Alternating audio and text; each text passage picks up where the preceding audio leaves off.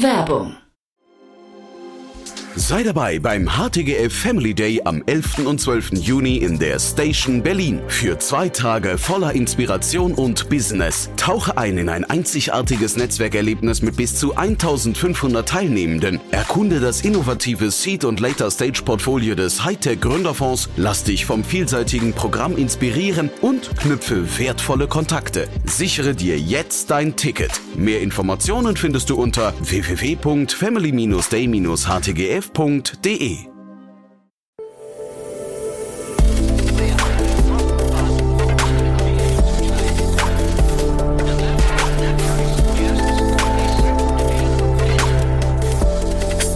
Insider Daily.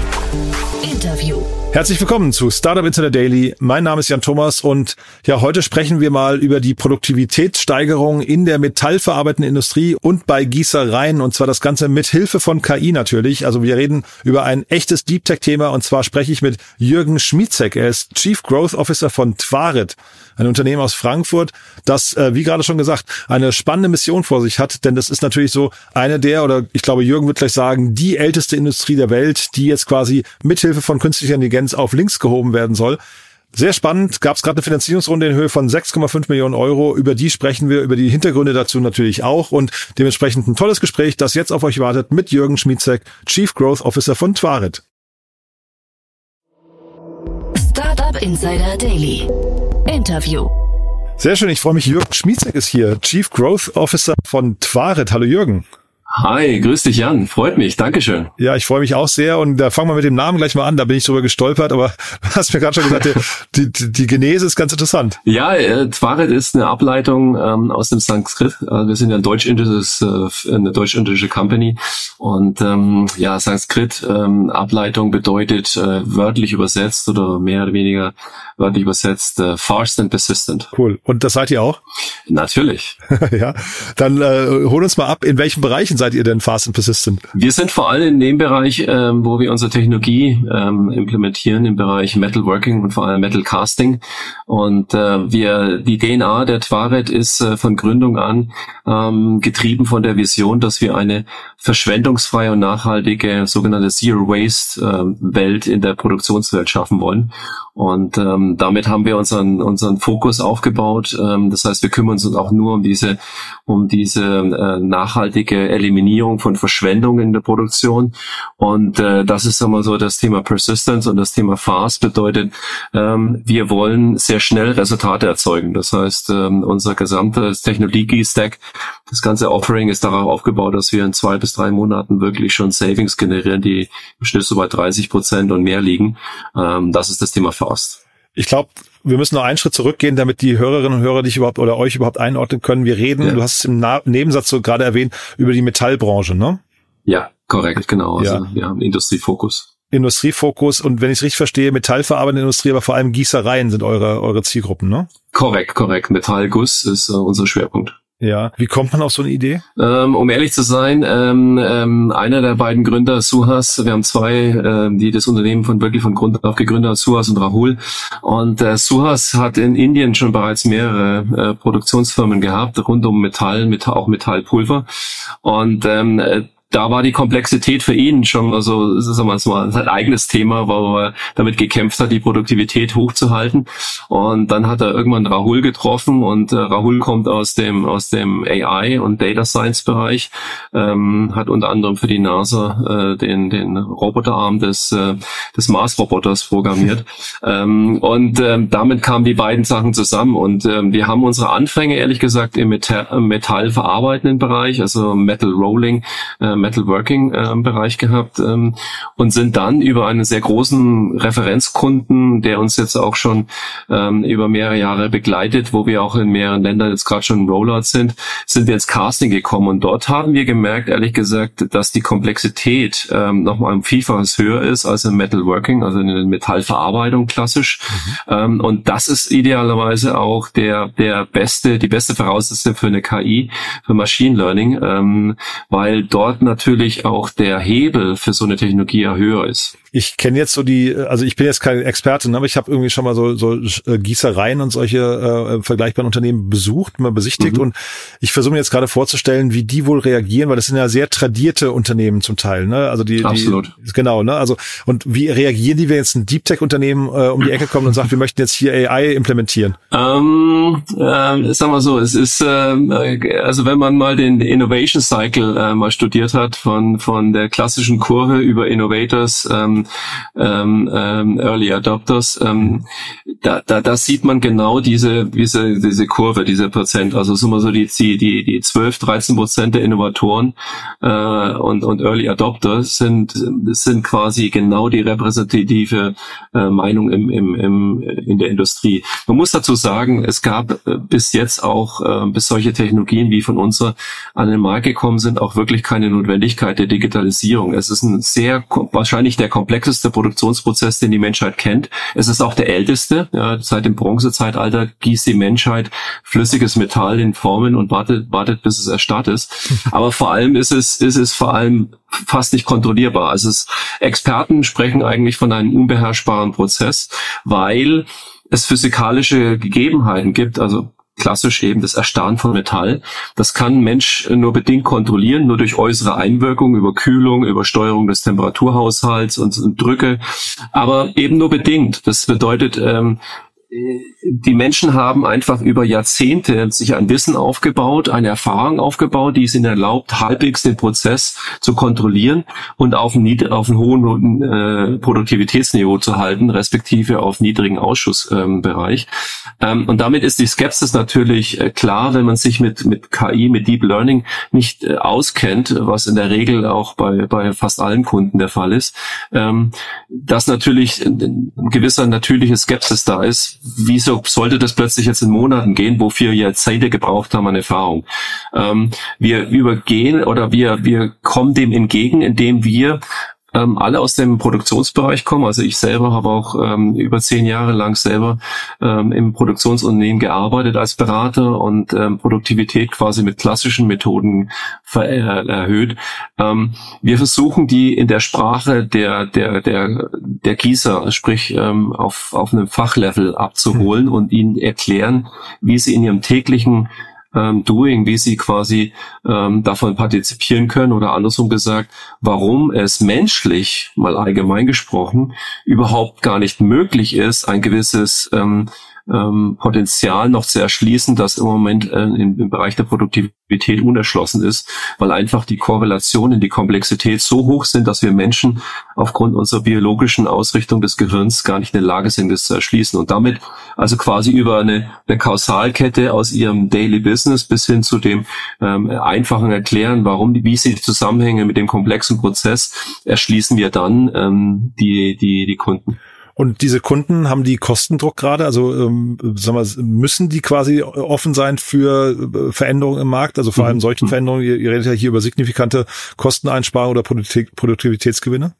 Richtig, also ähm, das ist das eine. Die haben, die haben zwei gelagerte ähm, ähm, Problem oder auch Kostendruck äh, in, im, im Bereich der Kosten ist das eine natürlich. Ähm, 80 Prozent aller Gussteile gehen in die Automobilindustrie. Die Automobilindustrie ist getrieben von permanenter Produktivitäts- und Kostensenkungsmaßnahmen.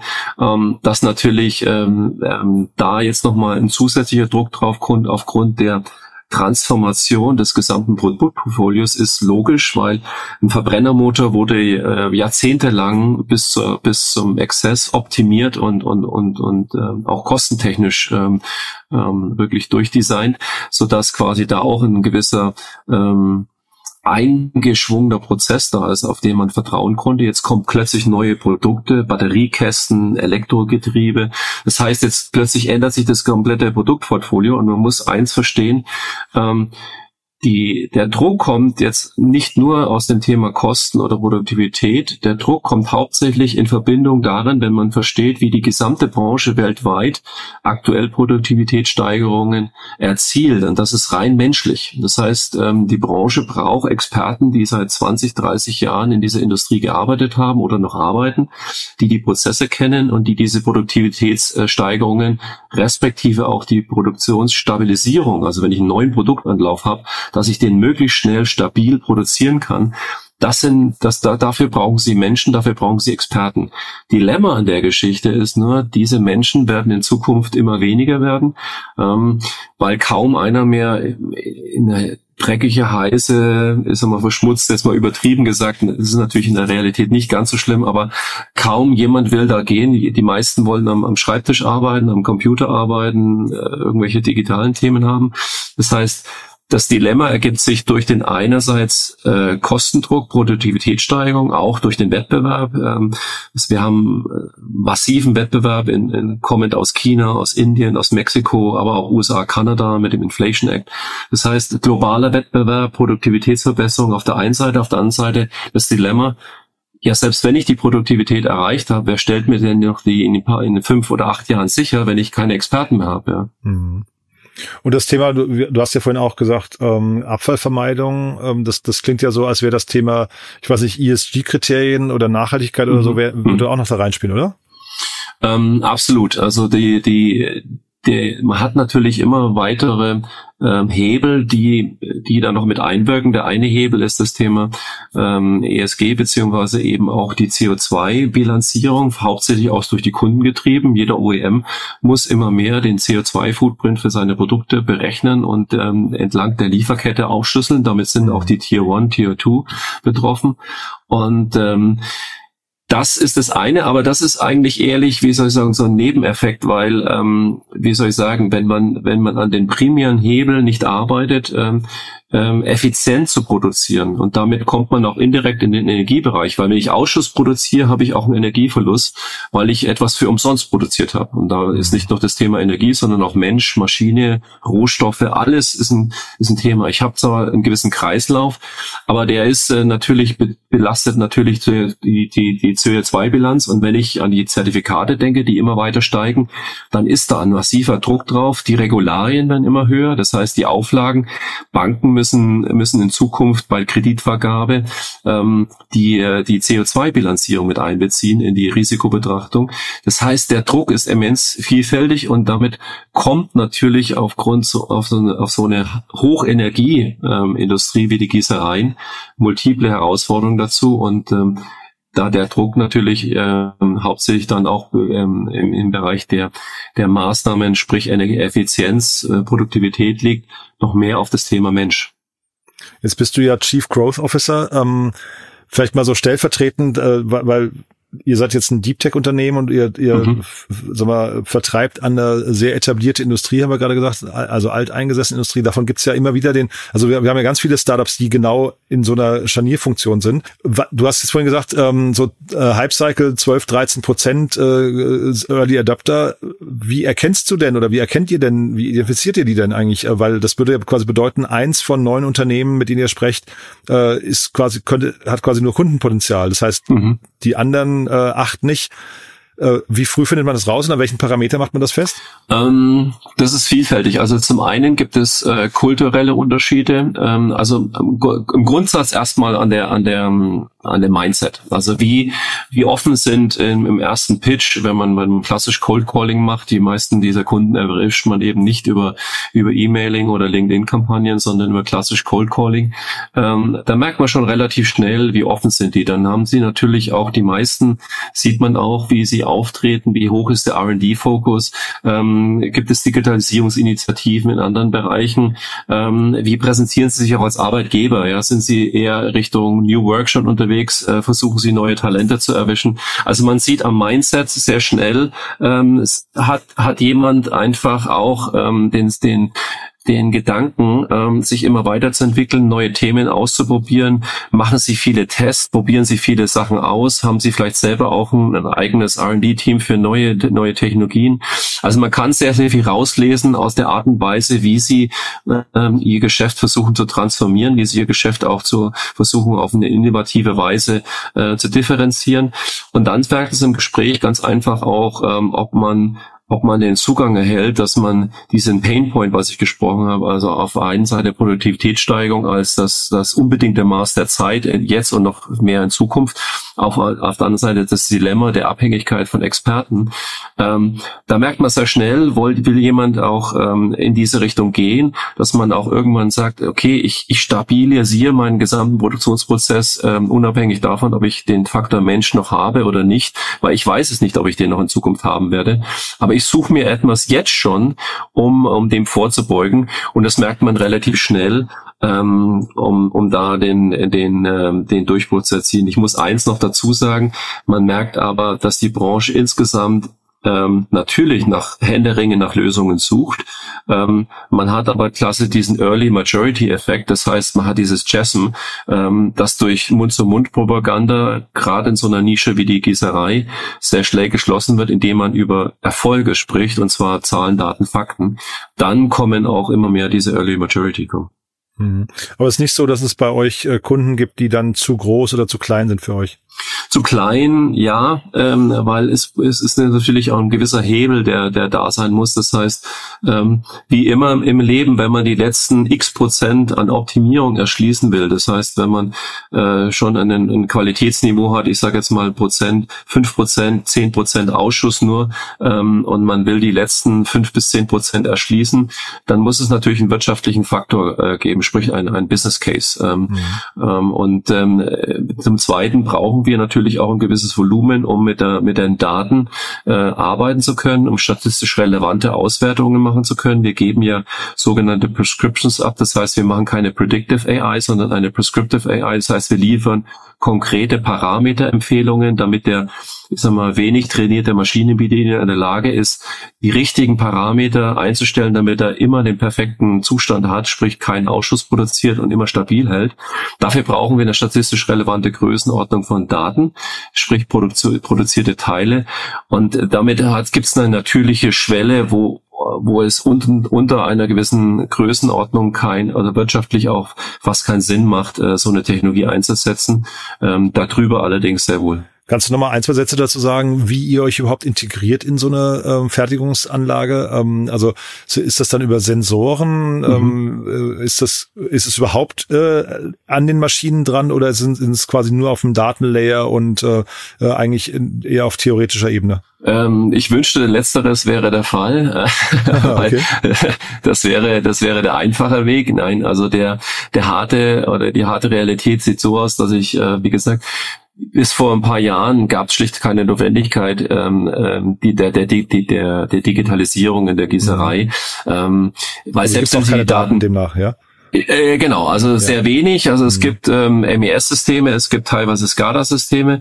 Die Kunden konnten aber mit den Daten, selbst wenn sie alle Daten schon gehabt hätten, sowieso nichts anfangen. Das heißt, wir fangen wirklich damit an, dass wir bei, bei einem quasi kompletten Prozessanalyse anfangen, zu sagen, was brauchen wir noch für zusätzliche Daten, was ist schon da, also eine Gap-Analyse und dann in den meisten Fällen auch in der wirklich in der Notwendigkeit sind, noch zusätzliche Sensoren ähm, anzuschließen oder die Maschinensteuerungen ähm, zu erweitern, damit sie zusätzliche Daten erfassen, die sie so nicht erfassen. Also es ist ein, es ist ein wir nennen das äh, klassisch AI-Enablement-Phase, äh, die, die vorgelagert zu einem wirklichen eigentlichen, eigentlichen Projekt dann ist. Ähm, und das ist teilweise recht umfassend und, und umfangreich, wo wir, wo wir wirklich auch an den Maschinensteuerungen anfassen müssen und diese, diese an, Anpassungen vornehmen müssen, ähm, bis wir dann wirklich die Daten haben und dann mit den, mit der KI arbeiten können. Und kann sich das Ganze dann auch noch, ähm, sag mal, auf eurer Seite weiterentwickeln? Kann das in so eine Richtung vielleicht, ich weiß nicht, Betriebssystem mal äh, auch auch gehen? Oder wo wo sind quasi Limitierungen von eurer Software? Ähm, also die Richtung, in die es wahrscheinlich sehr geht, äh, Betriebssystem. Ich würde es ein bisschen sagen eher in Richtung Automatisierung, weil mhm. ähm, dadurch, dass wir Prozessparameter, Prescriptions liefern, ähm, die zur optimalen Steuerung dienen, ähm, wird meine The These eher sein, dass wir uns in die Richtung der, der Automatisierung entwickeln werden. Ähm, plus eben auch vorgelagert so ein bisschen mehr ähm, innovative Lösungen für das Thema Datenextraktion und Datenanbindung entwickeln müssen, weil diese Branche eben auch ähm, überhaupt nicht digitalisiert ist. Äh, warum ist das Thema Automatisierung auch ein, für mich ein logischer Schritt? Weil ähm, wird ja oft auch diskutiert, schafft KI Arbeitsplätze ab. Ähm, in dem Fall ist es für uns eine ganz andere äh, eine ganz andere äh, Notwendigkeit, dass wir unsere Technologie in die, in die Industrie bringen. Die Industrie wird in ein paar Jahren keine Experten haben ob mit KI oder ohne KI. Ähm, wir haben in Deutschland zum Beispiel drei Universitäten, eines in Freiberg, ähm, die Metallurgie und Gießereitechnik lehren. In Freiberg sind, glaube ich, zwölf Studenten gerade eingeschrieben. Mhm. Ähm, also das heißt, wir werden einen, einen, eine existenzielle Notwendigkeit haben, sich mit so einer Technologie zu beschäftigen. Und dadurch kommt aber auch der logische Schritt, wenn ich überhaupt keinen Menschen mehr habe, der dann äh, noch die, die Parameter oder andersrum gesagt, wenn der Mensch eigentlich nur noch die Parameter eintippt, was, was die Software dann, die immer ja genauer wird, je länger sie genutzt wird, ähm, wenn die KI dann so genaue, präzise Parameterempfehlungen macht, dann ist der Schritt hin zur Prozessautomatisierung nicht mehr weit. Mhm. Lass noch mal ein, zwei Sätze zur Finanzierungsrunde äh, verlieren. Mhm. Deswegen sprechen wir ja. Also stattliche Runde finde ich. Ähm, 6,5 mhm. Millionen Euro insgesamt. Äh, was ist jetzt die Erwartung der Investoren an euch? Wachstum. okay. Also wir haben, wir haben jetzt, wir sind jetzt gerade an der Schwelle, wir haben ähm, das äh, klassische, die klassische Stufe erreicht äh, zwischen Startup und Scale-up ähm, oder Grown-up. Ähm, das heißt, unsere Investoren erwarten jetzt äh, Wachstum und ähm, die, der, der Change hin zu einem skalierbaren Unternehmen. Ähm, wir haben bewiesen, unser, unser Geschäft funktioniert, unsere Technologie funktioniert, unser Geschäftsmodell funktioniert. Und jetzt ist die Erwartungshaltung der, der Skalierung und deswegen auch äh, nicht nur in den Regionen, also internationale Skalierung, sondern auch ähm, in den in den Kundensituationen. Also sprich, ähm, unsere Kunden haben typischerweise drei oder fünf Werke Minimum. Ähm, und äh, wir haben ja zwei Patente. Eins davon bedient äh, das, das Dilemma der, der skalierbaren KI. In der Regel muss man ja für jede neue Maschinen- und Produktkombination ein neues KI-Modell entwickeln, weil sich Parameter ändern, weil sich Sensoren ändern.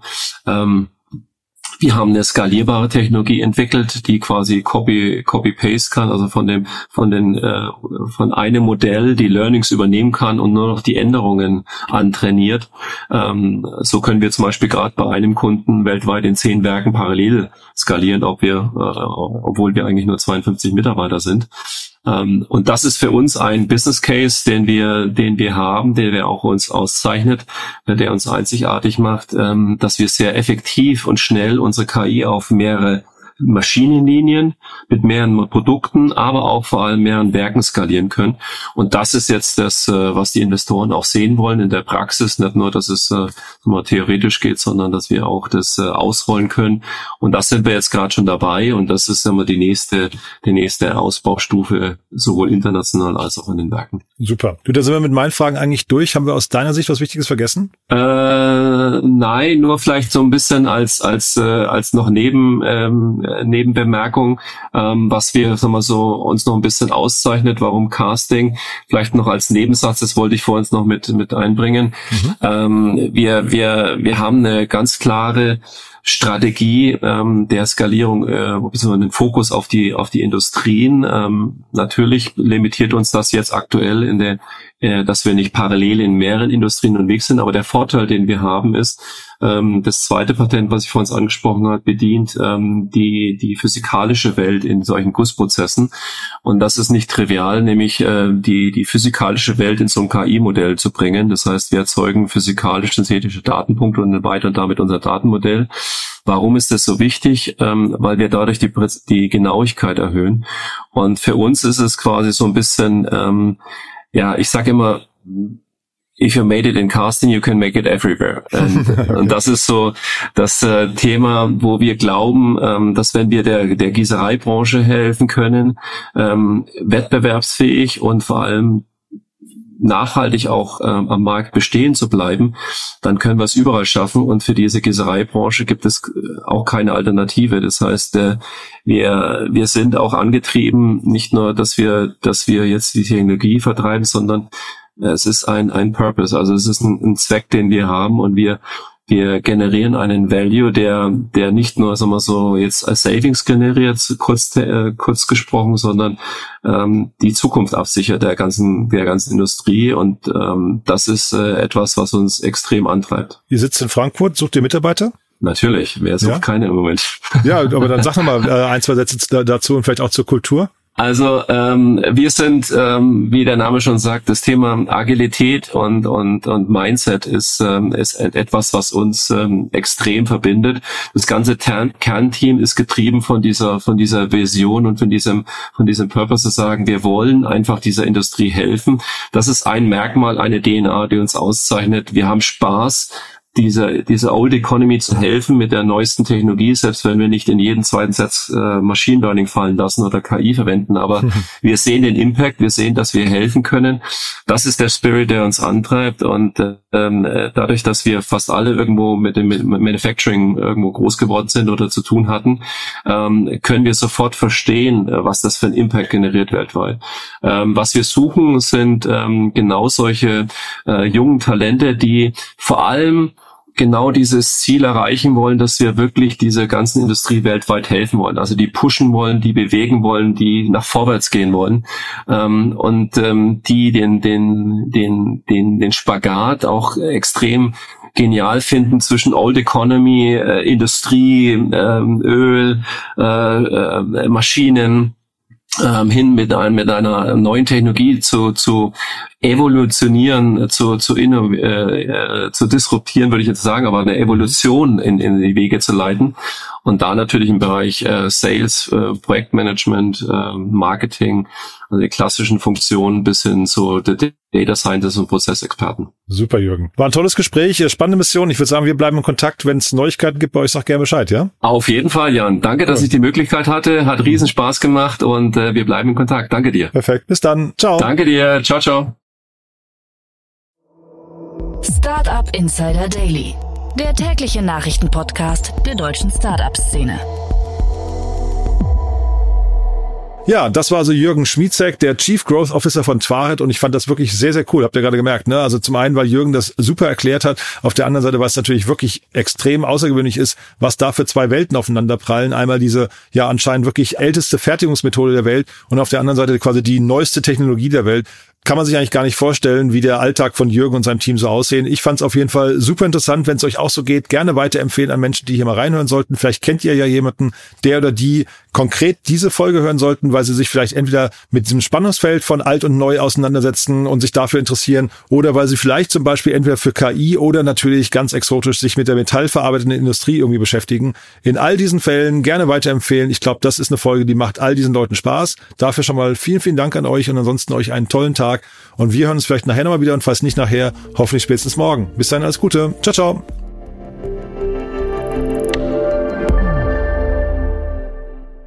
Diese Sendung wurde präsentiert von Fincredible. Onboarding made easy mit Open Banking. Mehr Infos unter www.fincredible.io.